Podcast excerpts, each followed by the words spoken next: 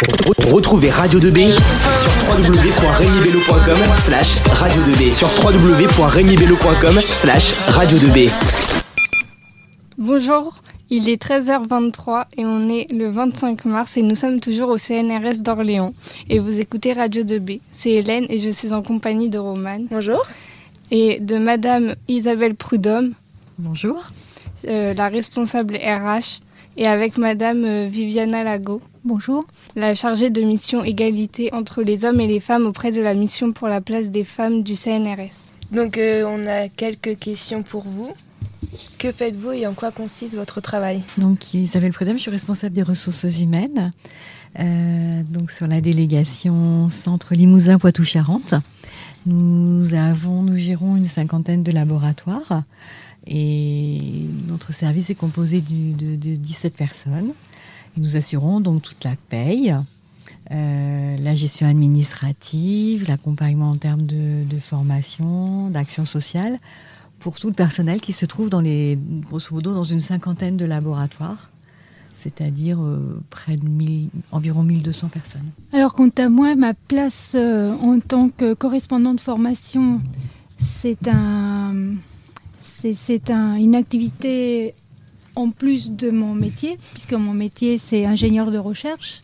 Je travaille au, laboratoire ICA et je suis responsable d'une plateforme expérimentale qui a pour but de simuler l'environnement des navettes spatiales quand elles reviennent sur Terre ou qu'elles vont se poser sur une autre planète.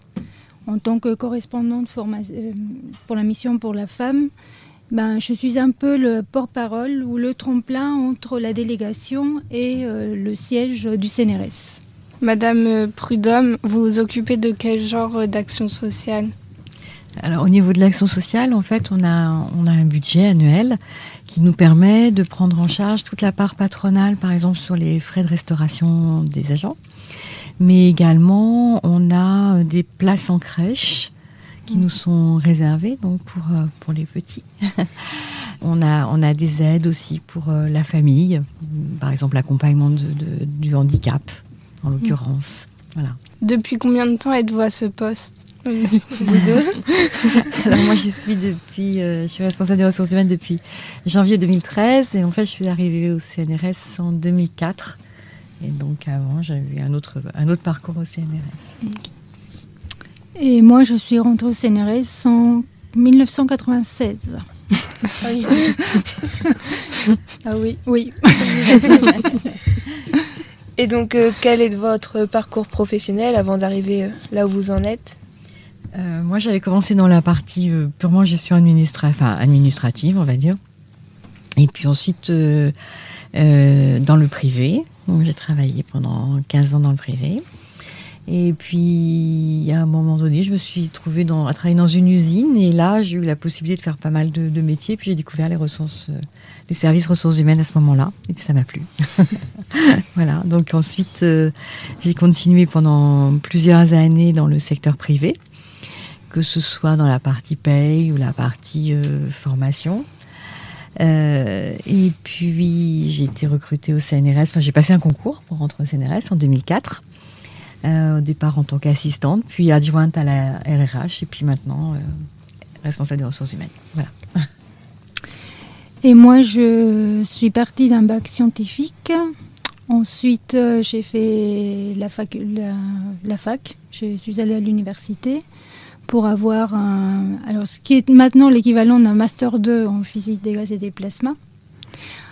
Ensuite, j'ai fait une thèse que j'ai eue en 93 et après j'ai passé le concours euh, pour rentrer au CNRS en tant qu'ingénieur de recherche en 96. Et euh, pourquoi vous avez postulé ici?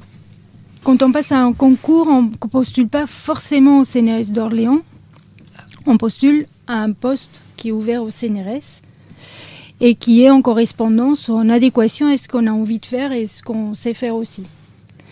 Donc il s'est trouvé que euh, le poste était, euh, en fait, nous on vient, le laboratoire avant était en région parisienne, j'avais postulé en région parisienne, et en 2000 le laboratoire a été euh, transféré ici, et comme je ne voulais pas quitter ce que je faisais depuis pas mal d'années, je suivi le laboratoire. Mais en fait, on postule pas euh, forcément pour un endroit, on postule pour un poste avec un profil euh, qui nous correspond aussi, puisque j'aurais pas pu postuler en bio, par exemple, puisque c'était pas ma formation. Et moi, ce, moi, c'était un poste par contre qui était très ciblé. Donc, selon les concours, on a des différences qui étaient très ciblées sur Orléans et plutôt sur la partie euh, gestion prévisionnelle des, des emplois et compétences. Quand avez-vous eu euh, cette idée de métier? Vous nous avez dit tout à l'heure, vous, Madame euh, Prudhomme, que c'était euh, quand vous travailliez à l'usine. Et vous, Madame euh, Lago, c'était quand? Ah, moi, c'était. En fait, euh, ça remonte à loin, puisque en fait, mon papa était ingénieur aéronautique. Et j'ai baigné en quelque sorte depuis toute petite euh, au milieu des ailes d'avion et j'ai toujours voulu faire de l'aérodynamique. Après, il s'est trouvé que j'ai découvert les plasmas. Donc après, j'ai marié les deux, j'ai concilié les deux et j'ai trouvé ce poste qui, qui allie l'aérodynamique et euh, la physique des plasmas. Mais bon, la physique m'a toujours plu. Si c'est pour remonter à la physique, euh, depuis toute petite que je me rappelle, j'ai toujours voulu faire de l'aérodynamique et la physique. Retrouvez Radio 2B sur www.regnibello.com slash radio 2B sur www.regnibello.com slash radio 2B. Bonjour, vous êtes toujours sur Radio 2B, il est 13h33 et nous sommes toujours au CNRS d'Orléans. Je suis en compagnie d'Hélène ainsi que de Madame euh, Prudhomme et Madame euh, Lago qui euh, est la responsable RH ainsi que et, Madame Lago est la chargée de mission égalité homme-femme auprès de la mission pour la place des femmes du CNRS. Donc nous avons encore des questions. Euh, Avez-vous observé une évolution de la place des femmes dans, dans les métiers du CNRS On a actuellement, enfin, juste pour vous donner une petite idée, hein. On va à l'heure actuelle, on a, euh, au CNRS, nous sommes à peu près 25 000 fonctionnaires. Euh, sur ces 25 000 fonctionnaires, on a à peu près euh, 14 000 qui sont des hommes et puis, euh, et puis donc euh, 10 000 qui sont, 11 000 qui sont les femmes. Euh, on a deux catégories de personnel. Dans les grandes lignes, on a des chercheurs d'une part et d'autre part des ingénieurs et techniciens. Donc au niveau des ingénieurs et techniciens, c'est à égalité. Hein, on a plus de 13 000 ingénieurs et techniciens, et moitié hommes, moitié femmes. Par contre, sur la population des chercheurs, qui sont au total un peu plus de 11 000, euh, là, on a 7 000 et quelques hommes, et puis euh, 4 000 femmes. Donc c'est là-dessus qu'on a la plus grosse différence. Et euh, est-ce qu'il existe des inégalités, que ce soit au niveau des hommes et des femmes ou au niveau du salaire dans votre euh, secteur? Ben, étant donné que on est un service public et que nos, salaires s'appuient sur des grilles, en termes de salaire vis-à-vis des grilles, pour une fonction équivalente, on a un salaire équivalent. Ensuite, il peut y avoir des inégalités en termes d'évolution de carrière. Ça, on en remarque, euh, parfois au détriment des femmes, parce que euh, l'évolution fait que quand on a, par exemple, des enfants, euh, on va, on va s'arrêter, on va prendre. euh, bah déjà, on s'arrête. euh, Il y a le congé maternité. Ensuite, euh, il y a certaines femmes qui vont prendre des, des temps partiels. Et ça, ça se ressent ensuite sur l'évolution des carrières. Et donc là, ensuite, par rapport aux promotions, il peut y avoir des, des différences. Euh, les hommes, globalement, peut-être que si on fait la moyenne, leur salaire est plus élevé parce qu'il y a eu une évolution et parce que les hommes ont gravi des échelons plus vite, par exemple, que les femmes. Et Madame Lago, euh, est-ce que les femmes travaillent gratuitement en fin d'année euh, vers le début novembre comme euh, dans le privé? Non, si on, ré- si on se fie au, au salaire euh, donné par les grilles, étant donné qu'à même euh, niveau de- d'échelon, de, grille, euh, positionnement au niveau du CNRS, on a le même salaire, non. Après, si on discute par rapport à l'évolution, euh, bon, Oui. là par contre, oui. Ça, ça, ça, ça revient à répondre à ce que je vous ai dit avant, c'est-à-dire si par rapport à l'évolution, les femmes sont un peu moins bien payées en globalité que les hommes, parce que les hommes ont, ont eu une évolution plus rapide ou plus favorable. Par contre, à même, à, à- à même indice euh, euh, de grille de salaire, euh, là, on est, on est pareil. Mais c'est en termes, c'est à long terme que ça se différencie.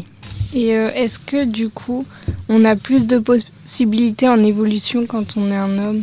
Statutairement, absolument pas. On n'en a pas plus. Mm. Voilà, ça c'est clair. Euh, bon, ce qu'on voit, c'est que parfois les, les, les femmes peut-être euh, s'auto-censurent un peu, euh, osent moins euh, aller euh, vers la reconnaissance, vers la promotion, vers le concours interne qui leur permettrait voilà une vraie évolution, une évolution de carrière. Donc oui, là à ce niveau-là, bon, on a, je dirais un pourcentage, enfin proportionnellement, on a euh, euh, moins de femmes qui, qui vont aller postuler sur des, des concours pour des promotions que de femmes qui en fait en avaient euh, été promouvables et, et auraient pu se présenter. La proportion est inférieure chez les femmes par rapport à la population masculine actuellement, mais il y a une vraie volonté au niveau du CNRS justement de, de renverser la vapeur et euh, de faire en sorte que qu'on sorte de, de, de, de cela quoi. Oui, des choses sont mises en place. Ah oui, oui, Oui. oui, oui, oui. Vous avez des exemples euh, de... Euh, bah, en fait, on a bah, tout dernièrement, on a eu un petit encouragement de notre président directeur général, par exemple, qui nous a envoyé un petit mot au moment de la pour la journée de la femme, en disant euh, pour euh, pour rappeler que c'était un de ses un de ses- Prérogatives, une de ses priorités, voilà. Mhm. Et il a envoyé ça à à l'ensemble des 25 000 agents du CNRS. Hommes et femmes.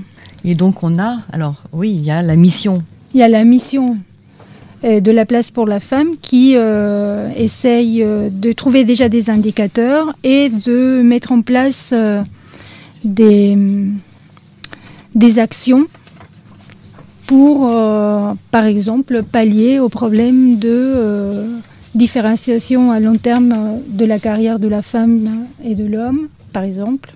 Ça, c'est une des actions que l'on mène. Oui. Essayer de comprendre pourquoi est-ce qu'au départ, il y a moins de femmes qui se présentent, enfin, moins de femmes qui sont euh, prises au concours chercheur, par exemple, au départ. Bon, ça aussi, c'est dû euh, au fait qu'il y a moins de, de femmes en sciences, malheureusement. Moi, je regrette. Donc, euh, voilà. Donc, il y a des choses qui se mettent en place, oui.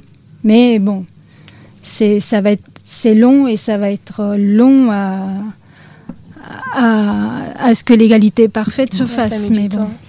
On, avait comme euh, chiffre qu'en fait, on- par exemple au bac S, il y a 48% de filles en bac S, d'accord?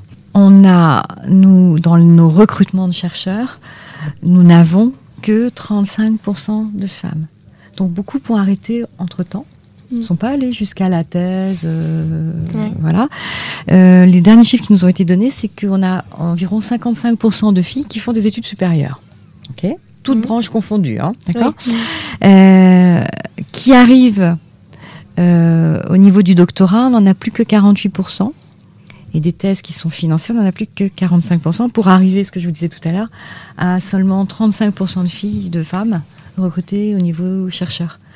Donc on voit bien qu'entre la moitié de la population bac S et puis, euh, enfin même plus de la moitié de la population qui Et fait des études supérieures et puis euh, l'arrivée à, à- au poste de chercheur, on a eu malheureusement, Des pertes au passage. voilà, donc euh, d'où vos activités. euh, Voilà, auprès- essayer de, de voir pourquoi. Qu'est- Qu'est-ce qui fait que. Mais ça, c'est pas facile à comprendre. Qu'est-ce Vous qui n'avez fait pas que, d'explication bah, Pour l'instant, non. pas d'explication simple. C'est- un, un indicateur non plus qui n'est pas très facile à, cerner, à expliquer, à mettre des mots. Pourquoi est-ce que. euh, est-ce que les femmes n'osent pas aller au concours? Est-ce que parce qu'il y y a aussi cette idée de compétition. Les filles n'aiment pas trop la compétition. C'est un concours, ça reste quand même une compétition. Est-ce que elles privilégient d'autres, types de carrières plutôt que la recherche scientifique euh, On a, des, on a des écarts aussi en fonction des thématiques. euh, Voilà, oui, tout à fait. Parce qu'on voit que par exemple, dans tout ce qui est biologie, là, on a euh, plus de femmes Oui. que d'hommes. Mais beaucoup plus. hein. Mais oui, oui, beaucoup plus. Alors que dans ta partie. Dans ma BAP, on- par exemple, euh, en physique, on n'est Mm. que euh, une dix- 10% des filles. Mm. Donc il y, a des- il y a des métiers, des BAP qui sont euh, plus féminines ou plus masculines. Tout ce qui est biologie, sciences humaines et sociales, on a la moitié de nos chercheurs qui sont des chercheurs, des femmes. Voilà. Euh, alors que, par exemple, en, en maths, on n'a on a que 17% de femmes. Vous Ah oui. c'est. Alors que les, les, les- les filles au bac sont en pourcentage hein, meilleures que les garçons. Elles ont des meilleures. euh, Voilà, donc il y a une tête, une autocensure, je sais pas. Et que le cerveau est fait pareil pour les maths, hein, que ce soit une fille ou un garçon. hein. C'est kiff kiff pareil. Donc euh, Et du coup, dans, dans chaque équipe de recherche au CNRS, il y, a des- il y a des femmes. Il n'y a pas de. Il n'y a pas de branche où il n'y a que des hommes. Non, et il n'y a pas des branches qui, a des hommes. Euh, Je sais pas si on prend l'INSIS, euh, c'est Et c'est- c'est- c'est sciences de l'ingénieur. sciences de Tout ce qui l'ingénieur. est sciences de l'ingénieur. Euh, il y a 22% de femmes, 23 Niveau allez, chercheur, niveau chercheur. au niveau chercheur. Mais il n'y a pas, oui, on ne trouve pas des branches où il y a que des femmes ou des branches où il y a que des hommes. Fort heureusement d'ailleurs. Oui. Ben, on peut faire rentrer de la SES aussi. On- euh, Est-ce que vous connaissez le terme de socialisation différentielle Bah, c'est ce dont on parlait tout à l'heure Oui, par rapport à ces fameux préjugés euh, Ouais. de notre culte Mm. qu'on a dans la culture. Hein, euh, et c'est bah, c'est bien, ouais, c'est bien que vous en parliez dans, notamment dans votre radio, si on peut Oui. contribuer. euh. À casser euh, des mythes. lors de, de, la, de la socialisation euh, de la socialisation de Mhm. l'enfant, Mhm. on fait une différence entre les, les hommes et les femmes, ou euh, que ce soit par rapport au, au, hum, du milieu dans lequel on vient, Mm. comme Oui. nous explique notre professeur d'SES, Monsieur Unsu, à qui on fait une dédicace. et euh, d'ailleurs, on voulait vous demander si cette socialisation-là, elle est liée à, à ce qu'il y ait moins de femmes dans, dans les équipes euh, au Ça doit CNRS. avoir une influence. Ça peut avoir une influence. Mais on a quand même beaucoup plus maintenant de filles qui vont dans les études supérieures qu'au- qu'il y a encore 30 ans. Et des études plus longues. Donc on espère, euh, je pense que maintenant aussi, euh, à l'école, on est quand même beaucoup plus sensible hein. à cette égalité. Moi, c'est vrai qu'à l'époque de ma maman, euh, donc moi j'ai moi j'ai 53 ans, donc ma maman elle a 60, euh, que je vous dise pas de bêtises, 78. À l'époque de ma maman, euh, les filles, on leur donnait une éducation pour faire bien la cuisine, euh, savoir coudre. repasser, tenir une maison et pas pour aller travailler ou faire des études. hein. Mhm. Mais alors que son frère, lui, on l'a poussé à faire des études. C'était et il y a que une génération entre moi et ma maman, donc euh, ça, le cap, euh, enfin, il y a le temps de, le temps de changement, c'est une, une grosse génération quand même. hein. donc euh, là, on est en train d'évoluer. J'espère que moi, je fais passer un autre message à mes filles. Moi, j'ai deux filles que celles qu'on pouvait passer à ma maman à l'époque. Donc, euh, si petit à petit tous on y travaille, je pense qu'à terme on va effacer cette euh, différenciation quand même. Enfin, il faut espérer quand même. On l'espère tous, oui. Et euh, du coup, que conseillerez-vous aux jeunes qui voudraient faire euh, ces métiers, ces métiers-là, notamment aux filles qu'il faut Bah venez, oui, Foncez venez.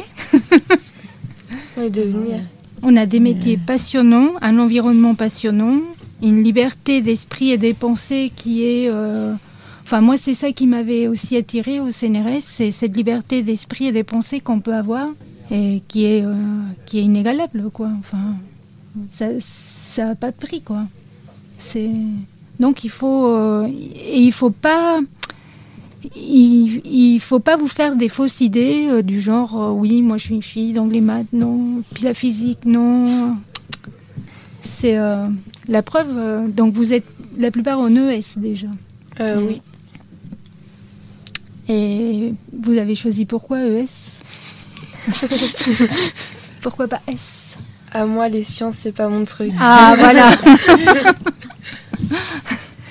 Mais on a des chercheurs dans tous les domaines. Voilà. Euh, on a des laboratoires d'économie, on a des laboratoires euh, euh, de, de- de- dans les sciences humaines également. Donc, euh, toutes les portes sont ouvertes Voilà. dans toutes les matières. D'accord. Ben, merci beaucoup pour, pour toutes vos réponses à nos questions. C'était euh, c'était Madame Prudhomme et Madame Lago euh, sur Radio 2B. Et merci en tout cas. Merci, au revoir. Retrouvez Radio 2B sur www.regnibello.com slash radio 2B sur www.regnibello.com slash radio 2B.